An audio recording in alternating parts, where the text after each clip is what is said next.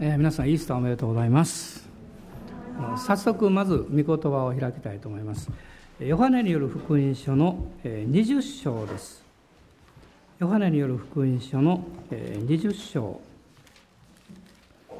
1節から1節から10節までのところを一緒に読みたいと思います。ヨハネによる福音書の第20章の1節から10節です。どうぞご一緒にあのお読みになってください。はい、さて、週の初めの日に、マグダラのマリアは朝早く、まだ暗いうちに墓に来た。そして墓から石が取り除けてあるのを見た。それで走ってシモン・ペテロとイエスが愛されたもう一人の弟子とのところに来ていった。誰かが墓から主を取っていきました。主をどこに置いたのか私たちには分かりません。そこでペテロともう一人の弟子は外に出てきて墓の方へ行った。二人は一緒に走ったが、もう一人の弟子がペテロより早かったので、先に墓に着いた。そして体をかがめて覗き込み、天布が置いてあるのを見たが、中に入らなかった。シモン・ペテロも彼に続いてきて、墓に入り、天布が置いてあって、イエスの頭に巻かれていた布切れは、天布と一緒にはなく、離れたところに巻かれたままになっているのを見た。その時、先に墓に着いたもう一人の弟子も入ってきた。そして見て信じた。彼らはイエスが死人の中から蘇らなければならないという聖書をまだ理解していなかったのである。それで弟子たちはまた自分のところに帰っていった。イースター、まあ、復活祭。あるいはあの復活日というふうに、えー、呼んでいるこの記念日なんですけれどもこのイースターというのは、まあ、教会歴の中で一番古いあの祝日なんですね。でこのユダヤ教の安息日はこの土曜日ですけれどもイースターはこの日曜日をこのお祝いします。でどうしてかっていうと、まあ、イエス様が日曜日の朝早くですね復活をなさったからその日を聖書は週の初めの日というふうに呼んでいます。使徒行伝の20章の7節にもその言葉が出てくるんですけれども、使徒行伝の20章の7節です。週の初めの日に私たちはパンを裂くために集まった。その時パウロは翌日出発することにしていたので、人々と語り合い夜中まで語り続けた。えこの頃も日曜日は朝から夜遅くまで あの分かち合ったり、え話をしたり、まあ、賛美をしたり、えそういうことがあったようです、まあ、週の初めの日これは日曜日をまあ指しているわけです。でそういうふうにして、まあ、この週の初めの日が、まあ、主の復活の記念日ということで、え礼拝がこの日曜日にあの持たれるようになったわけです。で私はあのクリスチャンになってからですね一つどうしてかなと思っていることがありました。それはクリスマスっていうのは12月の25日お祝いしますよね。だから毎年あの12月の25日って決まってるんですよ。だからイースターは日にちが変わるんですね、えー、今年は何日なのかなってね、えー、そういうふうに思っていました。皆さんいかがですか、えー、今年は4月の20日がイースターになります。でこれはイースターの日というのはですねどういうふうに決めているかといいますと、まあ、いろいろこう、え、初代教会においては、まあ、考え方があったそうなんですけども、まあ、一つの決着を見たのはですね、まあ、AD の325年に、えー、ニカイア会議というのが開かれました。これ非常に重要な会議なんですけどもその時にイースターのことも決められたようです。でどういうふうに決まったかというとですねちょっとややこしいんですけど春分の日のえー、春分の日の後の最初の満月の後の一番最初の日曜日。春分の日の直後の満月のすぐ一番近い日曜日。で春分の日というのは3月の21日なんです。ですから3月の22日から4月の25日の間になるんだそうです。まあ、満月がこう変わってきますからね、まあ、それで、えー、今年は4月の20日というふうにあのなったんですね。一つ賢くなりましたですね。どうしてイースターは日が違うのって、まあ、こういうこの理由があるんです。でイエス様のこの復活この使徒行伝を読んでいきますと使徒行伝の中には13の説教が出てくるんですね。メッセージが出てきます。でその中の11がイエス様の復活を中心にしたメッセージなんですそしてこのメッセージのこの共通点またこの4つの福音書はイエス様の生涯を書いていますけれどもそこに全部出てくるのがですね実は空の墓なんです空っぽの墓ということです。この4つの福音書と実はこの第一コリントの15章にはですねイエス様の復活に出会った人々の記事が出てくるんですがイエス様のその権限というかそれが10回あの記されています。イエス様のこのご生涯において実はですねイエス様はこの福音書の記事の中で残されているだけですけどもそれはあの3人のですね人物を生き返らせてるんですね。あのナインのヤモメの息子それからヤイロの娘それからラザロ。もっと他にもあったのかもしれません。しかし福音書の記事はその3つしかありません。でもこれらの3人の人々は復活したんじゃないんです。で生き返ったんですけど復活したわけじゃないんです。でこの記事はですねイエス様が死への勝利者であるということをこの表しています。死に対する勝利者である。で1930年代の初期にイギリスの若い法律家で有名な方がいらっしゃいました。フランク・モリソンという方ですが、まあ、この方はあのイエス様の復活を信じることができなかった。でそれはあのそれで彼はですね調査をしたんです。いろいろこう調べたんですね。法律家ですから。その結果イエス・キリストの復活を疑うことができなくなっちゃった。そして彼はそれを信じて動いた墓石というこの有名な本を書いたんですね。でその本の中でですねどうして彼がイエス・キリストの復活を否定できなくなったかという大きなですね5つの理由を挙げてるんです。まず一つはキリスト教会というこの事実がある。キリスト教会この教会はキリストの復活を土台にして立て上げられているわけですね。二つ目はですね日曜礼拝の事実。でユダヤ人はもう千年以上もですね土曜日の安息日をずっと守ってきたわけです。でそのユダヤ人たちの多くもこの初代においてはそうですけれどもクリスチャンになりまして彼らは土曜日の安息日は、えー、尊敬は払いますけれどもしかし礼拝は日曜日に変わったわけです。でこれは簡単に変えることできないですよ。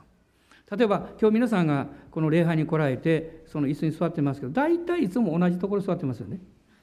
まあ、一つぐらい右か左かいるかも分かりません。だから私は横向いた途端にこの辺に誰がいるとかですね。この辺に誰がいる大体分かるんですね。でもし皆さん私がこう言ったらどうでしょうか。今からあのすぐに立ち上がって別のところに座ってください。なかなか立たないと思います。いやこれ私の席だみたいな感じですね、まあ、それぐらいあの小さなことでも自分のこの普通の日常生活の習慣とか通常やってることを変えるというのは難しいことなんですですからユダヤ人の人たちがですね神様を礼拝するのをね日曜日に変えたっていうのはこれは驚くべきことなんですね。それから3つ目はもちろんこの新約聖書の存在です。そして聖書が語っている内容。そして5つ目これが一番大きな問題だったんです。イエス様のあの葬られた墓の墓石を動かしたのは誰なのかということなんです。これはですねすごく大きな問題です。というのはあの、まあ、今日もその当時のこの墓石らしき、えーと、墓の跡らしきものがありますけれどもその墓の入り口というのはですねあの、えーとえー、小判型のですねでっかいこの石の蓋が閉められてるんですね。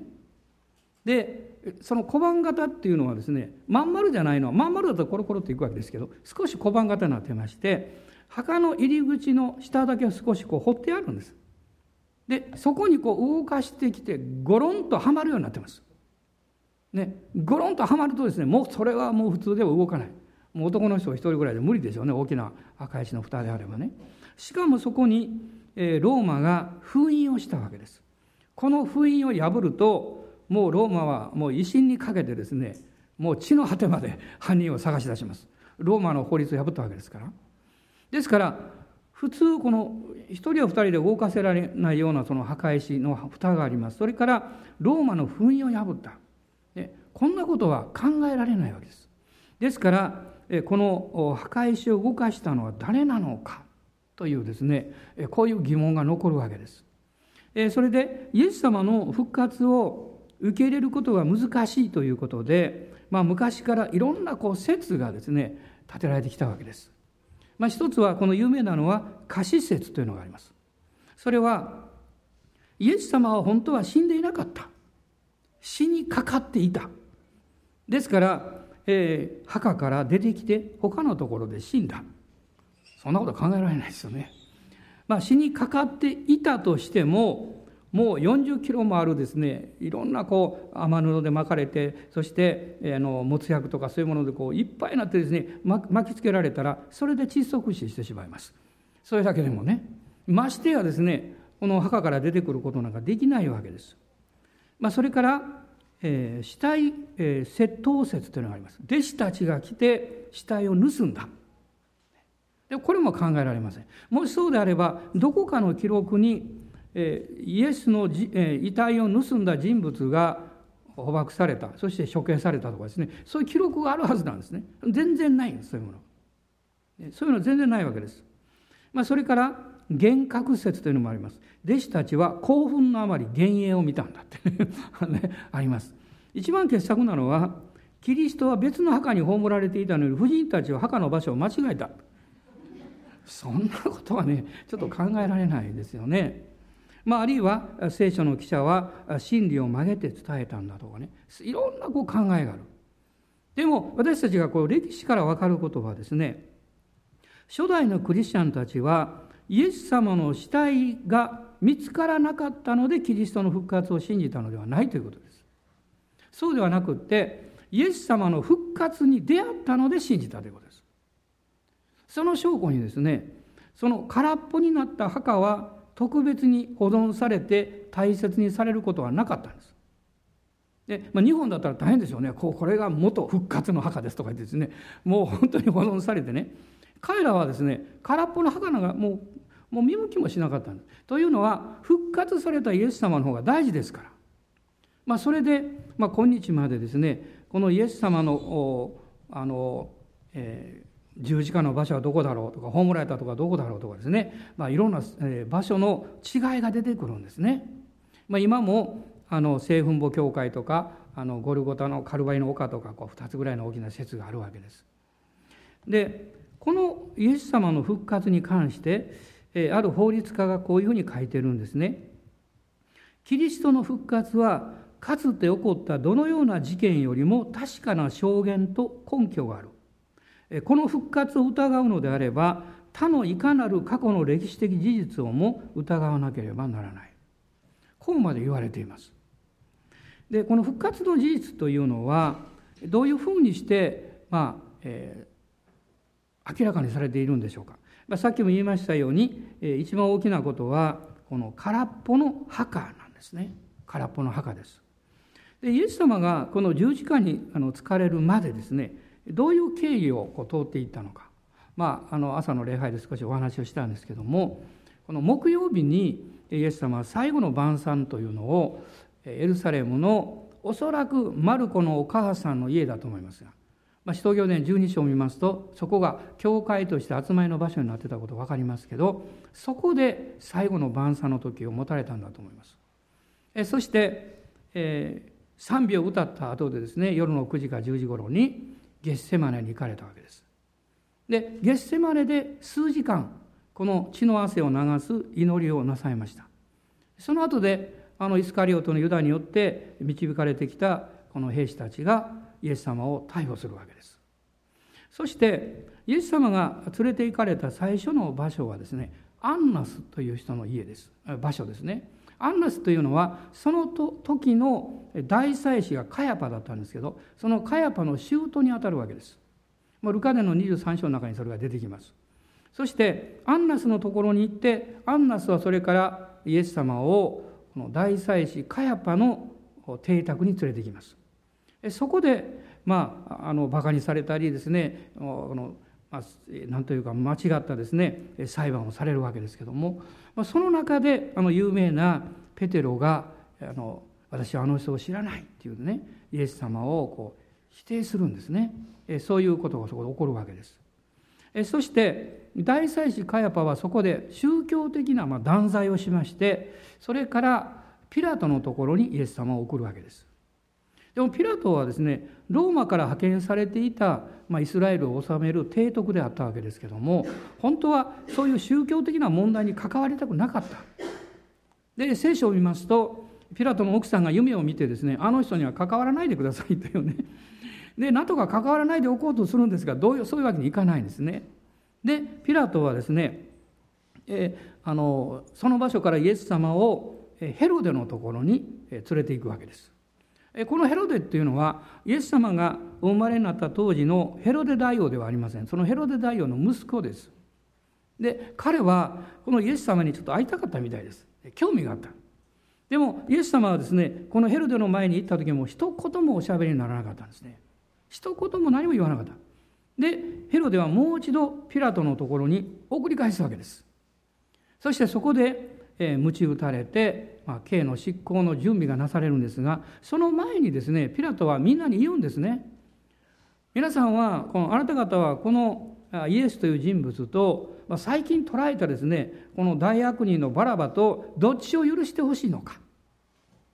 おそらく彼はバラバを許すなんてとんでもないとみんなが思ってですねまあ、罪はなかなか見つけることできないこのイエスという人物を許す方に賛成するだろうと思ったんですがそうではなかった。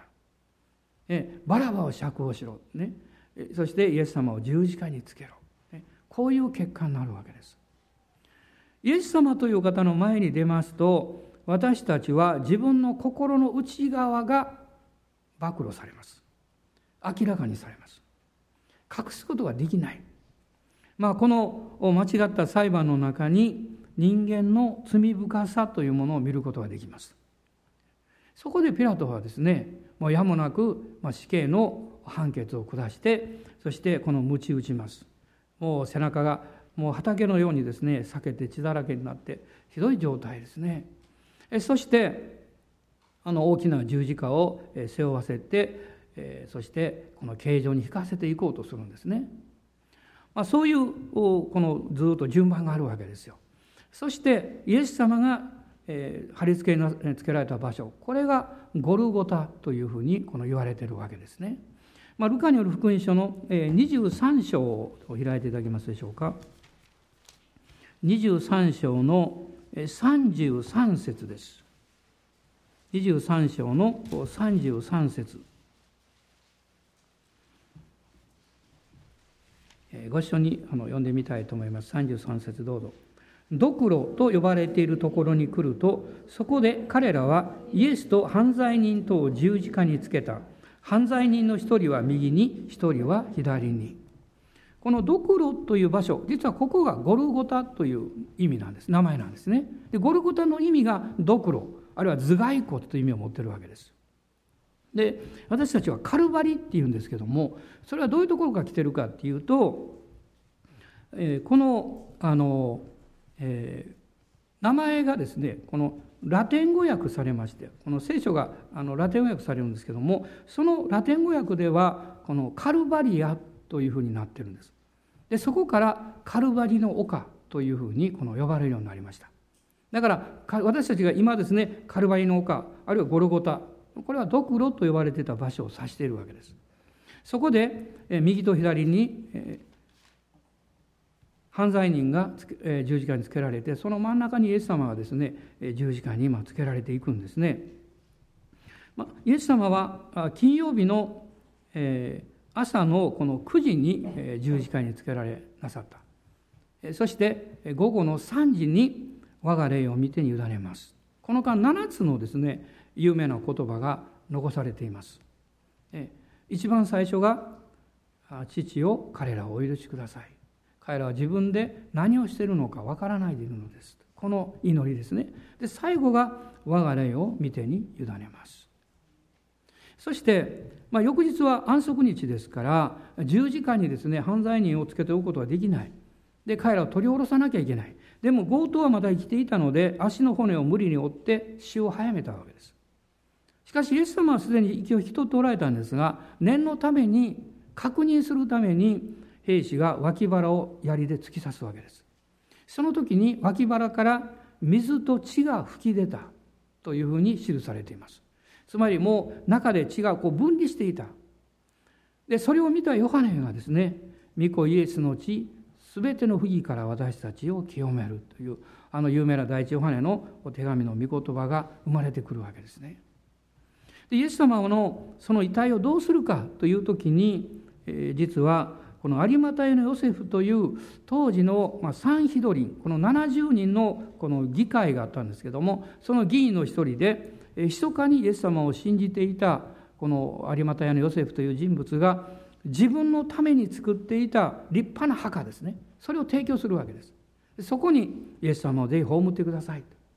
そうしますとその時に、また同じこの隠れた信者でもあったニコデモもやってきます。ヨハネによる福音書の3章出てきますがねニコデモやってきていろんなこあの高価なですね没薬とか香料を持ってきてイエス様の葬りを手伝うわけです。私はあの有馬隊のヨセフとかニコデモが好きなんですね。なんか男らしい感じがするんですね。もう本当にあの彼らはそのことによって自分の立場やあるいは名声がを失うかもわからないし下手をするとですねあの何か罰金を取られたりするかもわからない。でもそういう中で彼らは自分の信仰というものを行動で表現します。単なる告白じゃなくって行動によってそれを表現していくわけです。でそのイエス様の十字架の死からですね葬りまでずっとそこにいた婦人たちが確認をしているわけですね。見ているわけです。でそれでヨハネによる福音書の19章をまず見ていただきたいんですが19章の33節です。19章の33節。ご一緒にお読みになってください。はい。しかしイエスのところに来るとイエスがすでに死んでおられるのを認めたのでそのすねを折らなかった。イエス様の死がまずここで確認されます。そして19章の41節と42節。イエスが十字架につけられた場所に園があってそこにはまだ誰も葬られたことのない新しい墓があったその日がユダヤ人の備え日であったため墓が近かったので彼らはイエスをそこに収めた。まあ、ここには詳しいことが出てませんが、えー、ルカによる福音書にもありましたようにこれは有馬隊のヨセフが提供するわけですね。彼らはそれをずっと確認して見ているわけです。それから20章の一節です。20章の一節さっき読みましたけれどもさて週の初めの日にマグダラのマリアは朝早くまだ暗いうちに墓に来た。そして墓から石が取り除けてあるのを見た。このイースターの出来事をこう見ていきますと婦人たちはですね墓の石があってとても中に入れない状態が分かっているのに香料を持っていくんですね。面白い会話が記録されていますね。誰があの石の墓の石を取り除けてくれるんでしょうね。まるで一言のようにですね 言ってるわけですね。男は行かない。男は論理的に考えてそんな無理だって。初めから諦めてしまう。婦人たちは不可能を考えない。これはすごいと思います。愛のためには不可能なんか考えない。実は信仰はそういう意味において私たちの理解よりも信頼とか愛情に結びついている面が強いということ。あなたの中に信仰があれば現実がそれに合わないような状況でもあなたは信じようとします。でも理屈で考えるとやめてしまうかもわからない。そんなこと無理だろうって。このイエス様の復活の朝香料を持って墓に向かった婦人たちもまさにそうでした。そしてその中の一人の婦人このマグダラのマリアにイエス様がまず最初ご自分をこの表しなさるわけです、えそしてこの20章を読んでいきますと5節、えまず読んでいただけますか？さっき読みましたねシモン・ペトロも彼に続いてきて墓に入り雨布が置いてあってというふうに書かれていますが中に入れたもう石がですね転がされていたわけです。でこの20章の前半にこの「見た」という言葉が3回出てくるんですね。まず1回目は一節に一節にありました「墓から石が取り除けてあるのを見た」2つ目はあの5節にありました「えー、天布が置いてあるのを見た」天布ってイエス様の体をこう巻いていたものですね。それからもう一つがこの7節にありました。7節の最後に天布と一緒にですね、えー、イエス様の頭に巻かれていた布切れが離れたところに置かれたままになっているのを見た。つまり、イエス様のこのミイラのようにこのぐるぐる巻きにされていた天布がその場所にあって、頭の部分が少し頭の位置にあって、少し離れているわけです。ということは、イエス様はその巻かれた布の中からすっぽりと消えたということです。で、それがぺっちゃんこになってた。それが置かれていた。誰かほどいたわけじゃないですね。中身がスッと抜けていて、ぺっちゃんこになっていた。そういう事実を、まあ、彼らはこの見るわけですね。えー、そして、えルカによる福音書の24章の3節を見ておきたいんですけれども、ルカによる福音書の24章の3節です。まあ、2節と一緒に読みましょうか。24章2節3節はい。見ると、石が墓から脇に転がしてあった。履いてみると、主イエスの体はなかった。あるはずのですね、イエス様の体がなかった。空っぽの墓は、墓だけが残っていたわけじゃないです。空っぽでですね。そこにイエス様の体を巻いていた布切れもそのままその場所に残ってたんです。ここが大事なことです。だから誰かが盗んだわけじゃないということも確実に分かります。イエス様の体がふっと消えてしまっていたんですね。そしてこの婦人たちが見つかりとそこで出会ってメッセージを聞くわけです。イエス様の復活のこの証言というものがその後に続いていきます。第一コリントの15章の3節から8節のところを読んでいただけますでしょうか。コリント人への第一の手紙の15章の3節から8節です。ここでパウロはこの復活の事実とその証言について語っています。どうぞ。私があなた方に最も大切なこととして伝えたのは私も受けたことであって次のことです。キリストは聖書の示す通りに私たちの罪のために死なれたこと、また葬られたこと、また聖書に従って3日目によみがえられたこと、またケパに現れ、それから十二弟子に現れたことです。その後、キリストは500人以上の兄弟たちに同時に現れました。その中の大多数の者は今なお生き残っていますが、すでに眠った者もいくらかいます。その後キリストはヤコブに現れそれから人たち全部に現れましたパウロはイエス様の復活の権限現れというものの記録をここに示しています、えー、マグダラのマリアに現れたのはこうヨハネの中に出てくるんですけどもここでパウロはですねまず弟子たちの中ではケパに現れた。ケパというのはペテロのことです、ね、そして弟子たちに現れてあのオリーブ山から復活のイエス様が天に帰っていかれる時使徒行伝一章に出てきますが500人以上の兄弟たちが同時に見たっていうんですね。もうすでに召された者もいるけれどもまだ生きている者がたくさんいる。あるいはイエス様はヤコブに現れた。これはあの大ヤコブのことですね。ヨハネのお兄さんです。で彼は最初に殉教した、えーまあ、最初というステパノが最初ですけども教会のリーダーとして最初に殉教しました。このヤコブですね。それから人たち全員に現れました。そしてもう一節八節読んでください。そして最後に月足らずで生まれたものと同様な私にも現れてくださいましたパウロにも現れたそのことによってパウロは使徒としてのこの証明を受けるわけです。まあ、こういうふうに復活の商人たちの証言がありました。空っぽの墓があり、復活のイエス様と出会った人々の証言があった。それから大切なことは、このヨハネで20章の9節読んだんですけども、御言葉の証言ですね。ここには残念ながらこの聖書に書かれていることを弟子たちはまだ理解していなかったからである。こう書いています。復活というのは頭で考えてもこれわからないですね。エマオの弟子たちもそうでした。イエス様が目の前に現れたのに彼は分からなかったんですよ。しかし聖霊様の働きの中で私たちが目覚める時自分の罪に目覚める時に救いが分かりますがその時にイエス様の復活も分かります。まあ、私は別に復活を疑っていたわけじゃないんですけども、まあ、でもまあ実感としてはなかったんですあんまり。しかしそれがあのはっきりした時は精霊のバプテスマを受けた時でした。精霊のバプテスマを受けてですねもう内側から喜びがあふれてきました。新しい言葉で祈ってるだけじゃなくって私は座って祈ってましたけどももう思わず立ち上がって手を挙げてですねあイエス様がもう帰ってこられるってそういう感じがしました。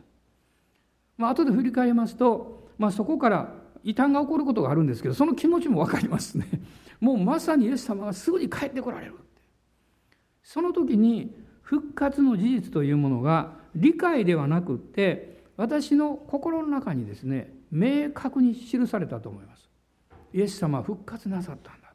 そしてこの方が精霊様と共に今もですね私のうちにいらっしゃってまた私の人生を導いてくださるんだということを信じることができるようになりました。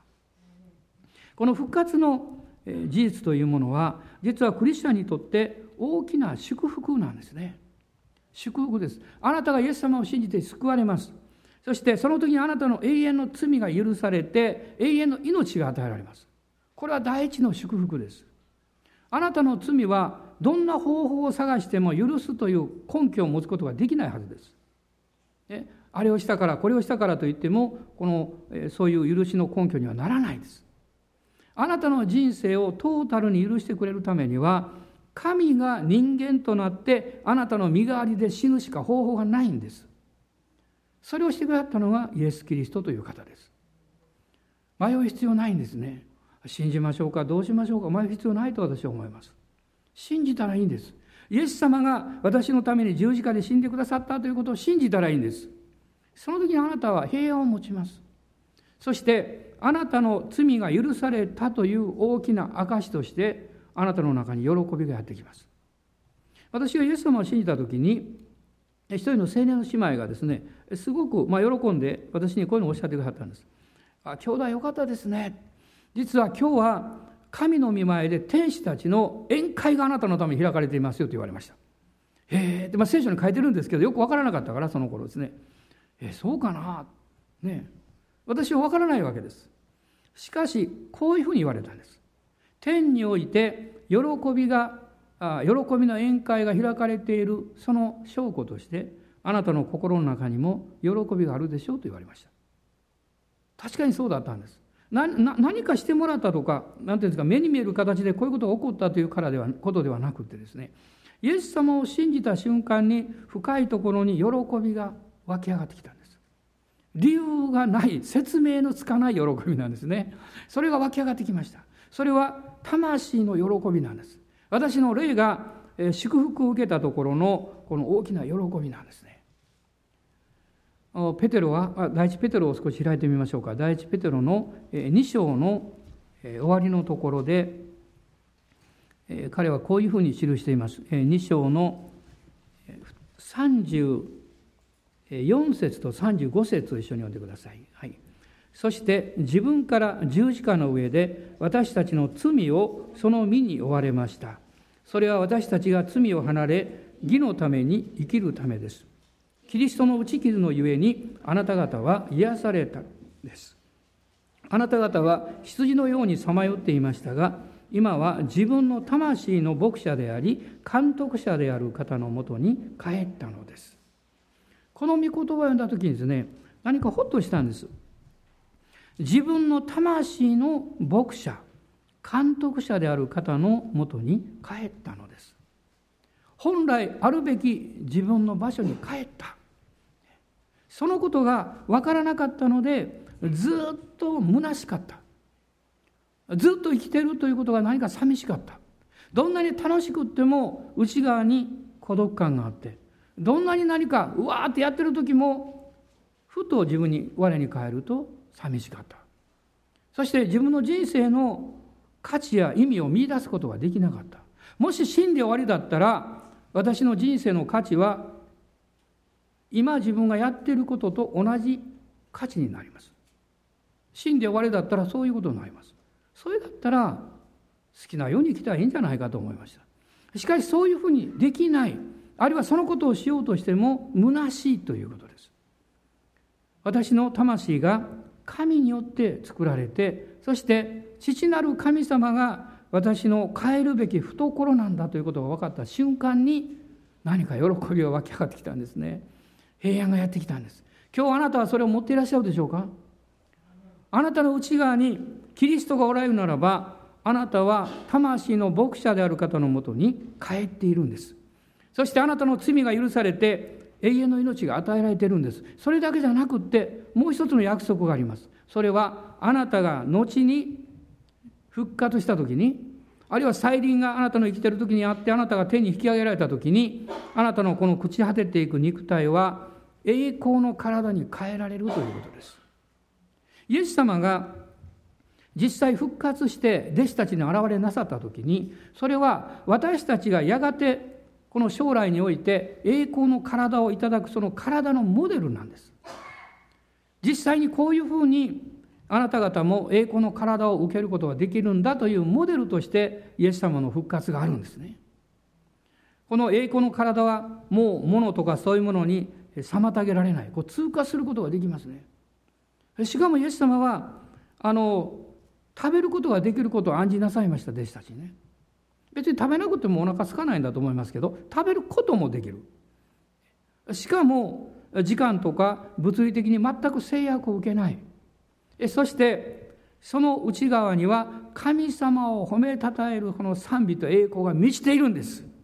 私がこの地上で礼拝を捧げる。それはもう天国で味わうもうほんのほんのひとしずくに過ぎません。その素晴らしいことを私たちはキリストを通して経験していくことができます。そしてもう一つの幸いなことはイエス様のこの復活というのは今私たちがこの地上で生きている人生の中での人生における勝利というものを保証してくれています。で第一コリントの15章の57節と58節を一緒に読んでみたいと思います。15章の57節と58節です。ご支援どうぞ。しかし、神に感謝すべきです。神は私たちの主イエス・キリストによって私たちに勝利を与えてくださいました。ですから私の愛する兄弟たちを固く立って動かされることなく、いつも主の技に励みなさい。あなた方は自分たちの労苦が主にあって無駄でないことを知っているのですから。アーメン。ここに私たちに勝利をくださったと書いています。この勝利ということを考えた時ですその反対何なんでしょうか私の毎日の生活の中で物事がうまくいっていてもうまくいかなくても実は絶えず不安というものが来ようとします。あるいは恐れのようなものがいつもこの生活の中に入り込もうとします。恐れとか不安というのは偽りの権威なんです。偽りの支配なんです。実はイエス様のこの復活はその偽りの支配と権威をえー、明らかにしてそしてそれを打ち砕かれたんです。例えば何で恐れるのかその原因がわからないとですね私たちはこの不安が募ってきますね。敵はそういうふうにしてあなたの人生に不安を与えようとします、まあ、もう一箇所だけ、まあ、今朝実はあの、えー、読んだところなんですがモーニングプレアウェーブで読んだんですけど「コロサイ人への手紙」というところの2章の14節と15節です。ここに実はそのことが書かれているんです。で第一、えー、ごめんなさい、コロサイ書の、えー、2章の14節と15節一緒にどうぞ。いろいろな定めのために私たちに不利な、いや私たちを責め立てている債務証書を無効にされたからです。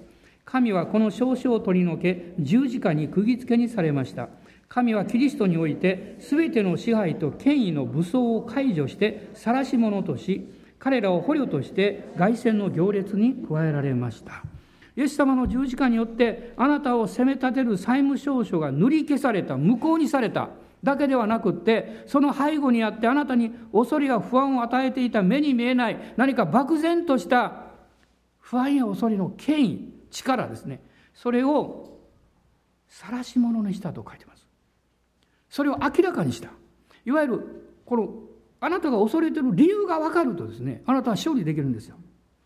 でも暗闇の力というのはそういうものを明らかにしないで不安を与えます。家族の問題とか将来のこととかですね。いろんな方法をこう通してやってくるんです。しかしこの不安や恐れの集約されたものその最高の力を発揮している場所が死なんですよ。死というのは暗闇の力のあらゆる問題やあらゆるこの力を結集したものなんです。その死に対してイエス様は勝利をなさったんです。ハレルヤ感謝します。死を打ち破りなさったということはその背後にある全ての恐れや不安やですねもろもろの支配と権威を打ち砕かれたということです。皆さん今日からそれがあなたの生活のことであれ将来のことであれ仕事のことであれ家族のことであれ不安が来た時に逃げないでください。そしてまっすぐに向き直ってください。イエス様の何によって。この不安の正体は何なのかと考えてください。その時にあなたは分かると思います。この不安の正体の背後にある支配と権威は暗闇の力だということです。決して神様からのものじゃないんです。それに対してあなたは宣言するんです。イエスの皆によって出てきなさい。すでにこの権威は打ち砕かれているということを宣言する。そう宣言するんです。死からよみがえられた方はそのあなたの宣言とあなたの勝利を保証してくださいます。保証してくださいます。私はあのすっごくですね、まあ、信じなくていいんですけど恥ずかしがり屋でですねあの えー、特にあのそうですね中高、まあ、中学生の頃はすっごくこう人に会うのが苦手であのバスに乗るのがバスとか電車に乗るのがすっごく嫌だったんです。恥ずかしかったなんか分かんないんですけど人をこう知らない人の中行くのがすごく恥ずかしかったんですね。でも高校生の時にイエス様を信じました。私はその問題と戦い始めました。決めたんです。逃げないようにしようと思いました。そして不安がやってきた時にその不安をまっすぐに見るように主に力をいただくように求めました。そしてまあもちろんあの初めから全部100%うまくいったわけじゃないんですよ。何度も失敗しました。何度も負けました。でも決して諦めませんでした。その自分の不安です人が問題じゃないです自分の不安なんです自分の恐れなんですそれに向かい合ったんですねそしてこう宣言しましたイエス様あなたは勝利者ですだから私も勝利者です私は逃げません私はそのままでいいんです。いい格好する必要もありません。誰かからよく見てもらおうとする必要も全くありません。誰かが批判したって関係ありません。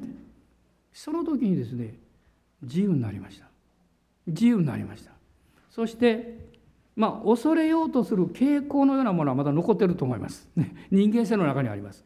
でも、恐れなくなりました。恐れなくなりました。皆さん、私たちはそのように勝利できるんです。なぜかっていうと、その根源である死に対してイエス・キリストが勝利を取ってくださったからです。それが復活なんです。それがイースターなんですね。イエス様の皆を褒めたたえましょう。どうぞお立ち上がりください。主を褒めたたえましょう。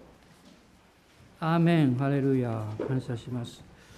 アーメン。主の皆を褒めたたえます。アーメン。まず恐れてはいけません。逃げてはいけません。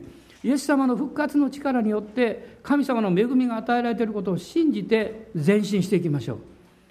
あなたがイエス様をまだ信じておられなかったならばそれが大事なことですまず信じてください受け入れてくださいそして受け入れていらっしゃるならばもう逃げないでください精霊がうちにいらっしゃって油注ぎをくださいます力をくださいます。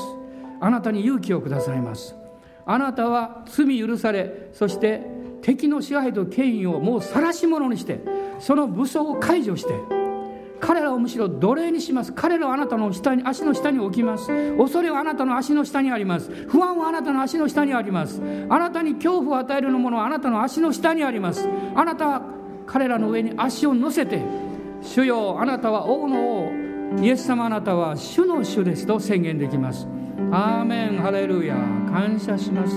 アーメン。先ほどの茨の冠という賛美を一緒にしましょう。アーメン。感謝します。ハレルヤ。主を感謝します。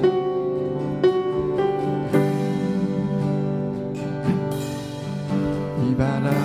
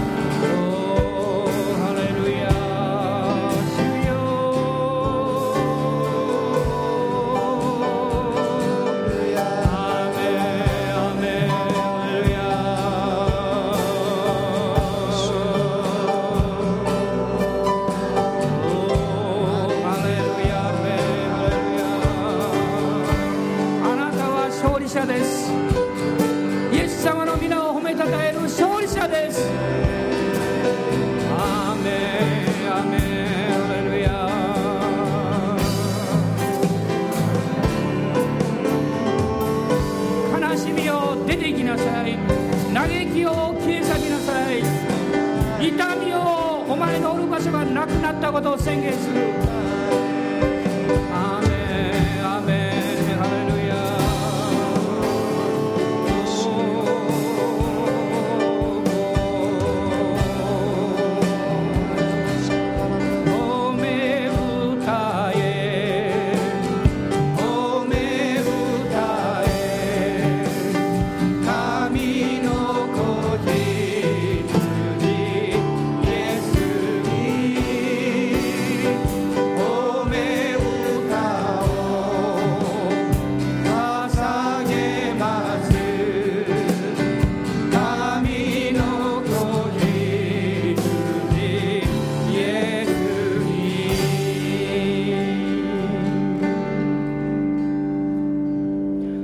私たちの主イエス・キリストの恵み父なる神のご愛精霊の親しき御交わりが私たち一同と共にこの新しい週このイースターの週豊かに豊かにあなたの恵みがありますように。